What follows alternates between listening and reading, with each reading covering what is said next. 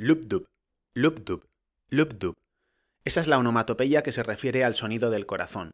Corazón en euskera se dice bioch, bi, que significa dos, y och, que significa tonos. De ahí el vocablo bioch y el significado exacto de corazón en euskera. Corazón en euskera es, literal o etimológicamente, dos tonos. Dime que no es bonito.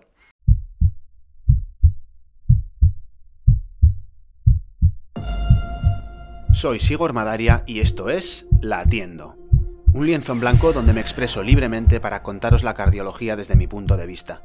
Una cardiología un tanto irreverente que cuestiona el status quo para adaptarse a las peculiaridades de cada paciente y sin perder de vista en todo momento que existen dos formas de vivir más. Vivir más años y estar más vivo.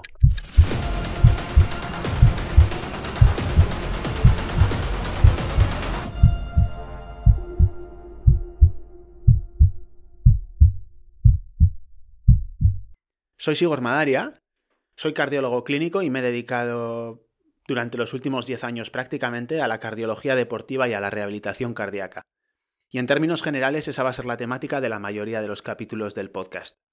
Es una temática sobre la que pienso blasfemar en un lienzo en blanco, que es el podcast, y que no es más que la metáfora de una expresión libre, no condicionada por trazados predefinidos.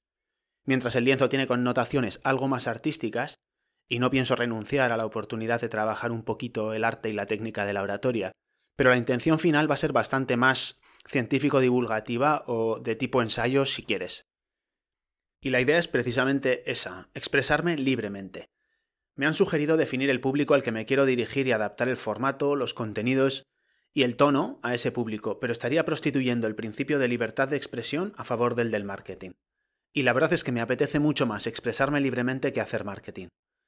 Considero que la comunicación se vuelve eficaz cuando cuentas las cosas que te apetece contar. Esto no va a ser un podcast de esos que se llenan de artículos de plantilla y contenidos estándar. Si me conocéis por el blog, sabéis perfectamente a lo que me refiero. De esos ya hay demasiados. Así que, ni de coña. Me acuerdo cuando la temática de las charlas o las ponencias que se me asignaban venía más o menos impuesta. Me sentía torpe y bastante inseguro a la hora de comunicar el mensaje, sencillamente porque ese no era mi mensaje, por suerte, hace ya tiempo que no me pasa, porque actualmente los artículos del blog y todas las charlas y ponencias que me invitan a dar tratan exactamente de lo que me apetece expresar, y mi seguridad y confianza a la hora de hablar y de comunicar, como es lógico, se ha disparado. Es más, diría que incluso me lo pide el cuerpo. ¿Y por qué ahora el siroco ese de pasarme del blog al mal llamado formato podcast? Pues porque soy muy lento escribiendo y me está empezando a costar sacar el tiempo para ponerme a escribir en el blog, y la verdad es que ya se me empiezan a acumular los temas. Porque me apetece experimentar con la creatividad y la comunicación en este formato. Porque creo que también es un formato de muy fácil consumo y creo que va a ser más fácil hacer llegar lo que quiero contar. Y sin más, porque diría que es el siguiente paso lógico me vais a permitir al principio familiarizarme con el micro, porque la verdad es que cuando lo coges en frío impresiona un poquito, y voy a recuperar y leer artículos que ya tengo escritos en el blog, así les doy un poquito más de difusión, y poco a poco iré creando otros contenidos con algo más de espontaneidad, alguna entrevista, pues con ese tipo de cosas que se suelen contar en, en los podcasts, ¿no? Y así es como surgió el blog y pues como surge ahora el podcast, con la intención de contar la cardiología desde mi punto de vista. ¿Y cuál es ese punto de vista? Pues un punto de vista o el punto de vista de un médico algo irreverente, que resulta que está bastante decepcionado con la cardiología.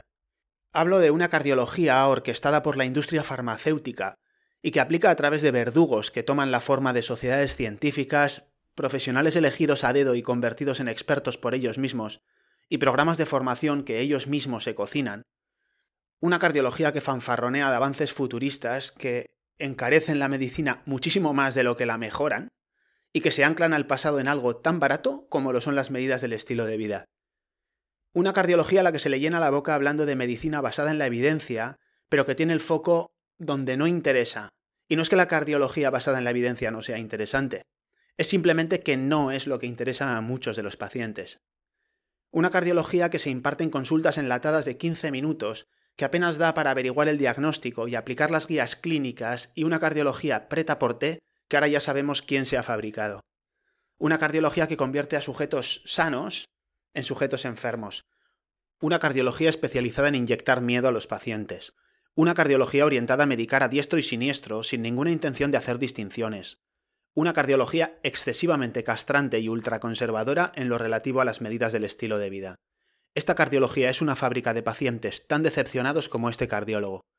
Y esto es especialmente cierto en los pacientes más jóvenes y vitales, que ya estáis un poquito mosqueados con la corrupción y la falta de sensibilidad del sistema, y que necesitáis que alguien siga velando por vuestra vitalidad. Quizás ese sea el motivo por el que después nos encontramos en la consulta. Descartes decía, lo óptimo es enemigo de lo bueno. Y esta célebre frase tiene distintas interpretaciones. Una de ellas es el ahora famosísimo principio de Pareto que se refiere a que la búsqueda de la excelencia más allá de lo bueno entra en la zona de rendimientos decrecientes. Pero yo me quedo con la interpretación de la falacia del nirvana o de la solución perfecta. Una solución perfecta dictada por valores y objetivos que muchas veces no pueden estar más desalineados con la singularidad de los pacientes de verdad, los que vienen a la consulta con sus preocupaciones, las suyas, no las de la industria.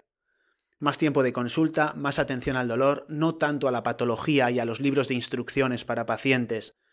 Más mejorar la vida y no tanto llevar el corazón al taller, porque mientras unas recomendaciones están cocinadas, quizás para vivir más, muchas veces no contemplan los verdaderos dolores y anhelos de los pacientes, que lo que realmente quieren es estar más vivos. ¿Y a quién va a ser útil el podcast? Pues a quién va a ser? A ti.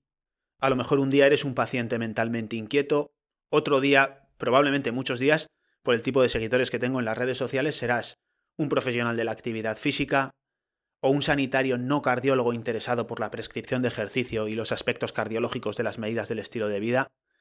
Puede que incluso algún día seas un cardiólogo que pueda rescatar algunas ideas que te sean útiles. Será útil a quien sea.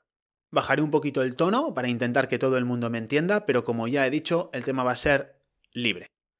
Y los que me conocéis ya sabéis que tengo una severa alopecia en la lengua, sobre todo cuando se trata de hablar de temas delicados, y que si soy capaz de justificar lo que pienso, no me voy a callar la boca.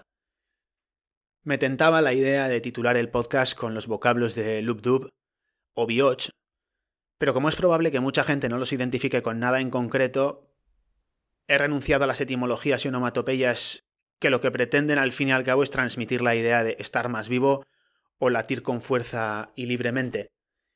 Pero creo que latiendo condensa esa idea a la perfección. Gracias por escuchar el capítulo hasta el final. Si te ha parecido interesante, premialo con likes, me gusta, estrellas y recursos semejantes de sus respectivas plataformas y suscríbete al podcast. Te avisaré de cada nuevo episodio. Además, comparte el contenido con tus amigos y conocidos. Con eso me ayudas a mí y quizás a un tercero a recuperar la esperanza de seguir latiendo. Por último, si tienes algún problema cardiológico y sientes que necesitas ayuda para llevar una vida activa y adaptada a ti, contacta conmigo a través de mi web sigormadaria.com. Nos vemos en el próximo episodio.